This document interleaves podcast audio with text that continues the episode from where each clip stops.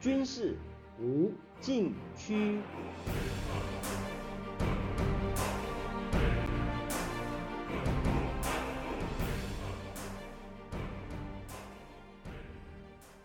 听众朋友们，大家好，您现在收听的是自由亚洲电台的军事无禁区栏目，我是栏目的主持人齐乐意。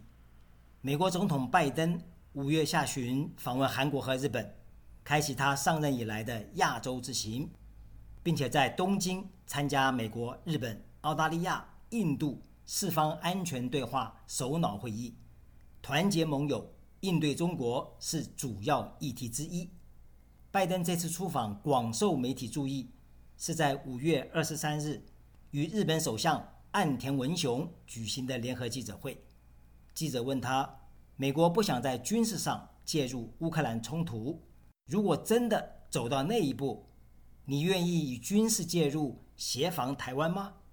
拜登斩钉截铁地说：“是的，这是我们做出的承诺。”他还说。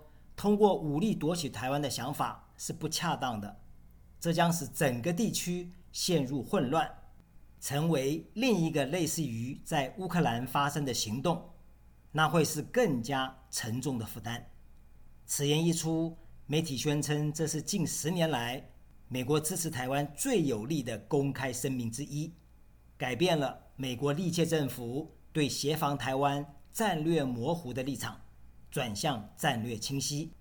中国外交部发言人当日没有太大反应，隔日，也就是五月二十四日，则猛烈批评美国掏空一个中国原则，支持台独分裂活动，最终将付出难以承受的代价。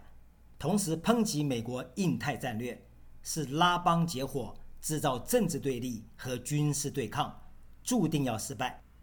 发言人甚至引用毛泽东1963年反霸权主义的一首词：“小小环球有几个苍蝇碰壁，嗡嗡叫，几声凄厉，几声抽泣。”以此形容美国印太战略的处境，暗讽美国及其印太盟友就像几个苍蝇，到处嗡嗡叫，听起来吓人，实际上是在哭泣。暗指美国印太战略终将碰壁溃败，文字间充满轻蔑之意。这和习近平极度崇尚毛泽东有关，也反映在外交语言上。但是当年毛泽东这首词主要是针对苏联，讽刺赫鲁晓夫推行大国沙文主义和霸权主义。如今指向美国，历史发展往往变化无常。三十年河东，三十年河西，敌友之间亦复如此。为了避免中国反应过度，白宫和国务院重申美国对台政策没有改变。拜登五月二十四日也向媒体表示，美国在台湾问题上的战略模糊政策没有改变。路透社引述政策分析人士的话说，鉴于拜登丰富的外交政策经验，以及他在日本首相身边。和俄罗斯入侵乌克兰后发表上述言论的背景来看，拜登并没有失言。事实上，这是拜登第三次说过类似的话。去年八月，美国从阿富汗撤军后，拜登为安抚盟友做出承诺：如果北约成员国遭到攻击，美国将做出反应。对日本、韩国和台湾也是如此。然而，台湾从来没有向日本。韩国乃至北约盟国得到美国相同的安全承诺，因此，拜登这番表述被视为意义重大。去年十月，美国有线电视新闻网记者问他：“台湾若遭到中国攻击，美国会协防台湾吗？”拜登说：“会，我们对此做出承诺。”按常理，一个人在重要场合。对同一件事连续三次失言的几率应该很低。如果不笃定，他不可能多次说出同样的话。中国人民大学国际关系学院教授石英红接受台湾中央社采访时表示：“美国对台基本政策还是战略模糊，但随着对台议题备战成分的愈加广泛、深入和具体。”使得美国战略模糊中的战略清晰成分在增多。史英红说，目前美军及其盟友在太平洋的动作频频，比如美英澳三国联盟等，针对台海万一爆发战争所做出的备战越来越具体，但是还没有决定一旦台海冲突要不要介入。备战总是要做的，也不是战略模糊就永远模糊。下面休息一下，马上回来。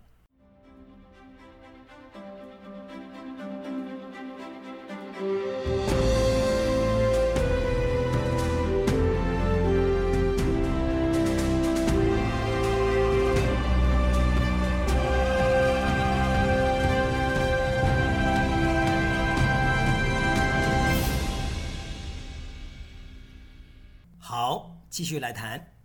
其实，拜登支持协防台湾的言论，在美国历届政府中并非首次出现。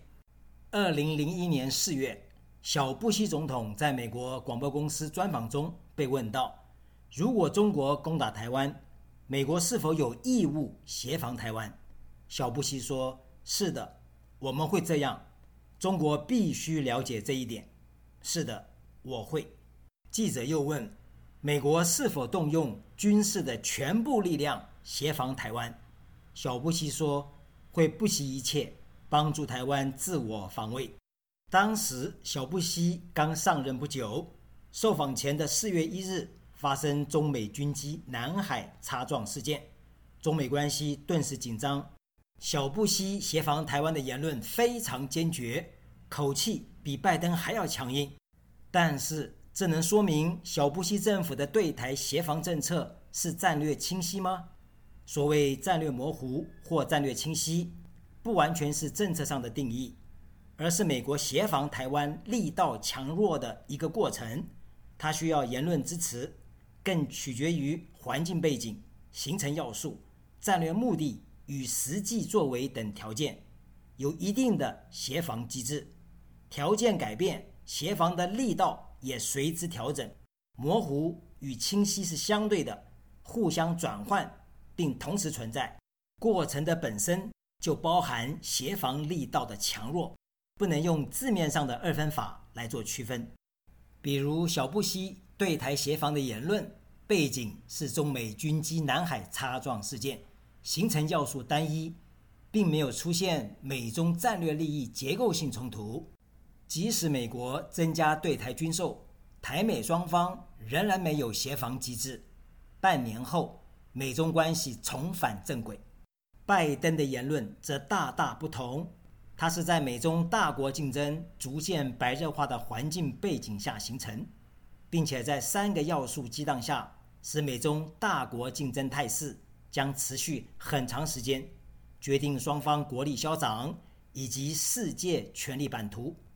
台湾是自由民主的成功典范，位于印太地区地缘战略的关键位置，面对中国势力扩张的最前沿，也是今日自由与专制之争的最前线，更是全球经济和供应链不可或缺的伙伴。尤其台湾半导体产业是世界公认必须协助而且要保护的产业。不论从哪一个角度看，台湾对美国。比以往任何时刻都要来的重要。美国增强协防台湾的力道，乃形势所需，它的意义比字面上的解释更加重要。首先来看，形成拜登协防台湾更加清晰的第一个要素，就是中国的扩张与威胁正在撼动区域安全与国际秩序。美国面对中国的挑战前所未有。来自经济、外交、军事和技术等全方位综合实力，复杂程度远超过冷战时期的苏联。下面休息一下，马上回来。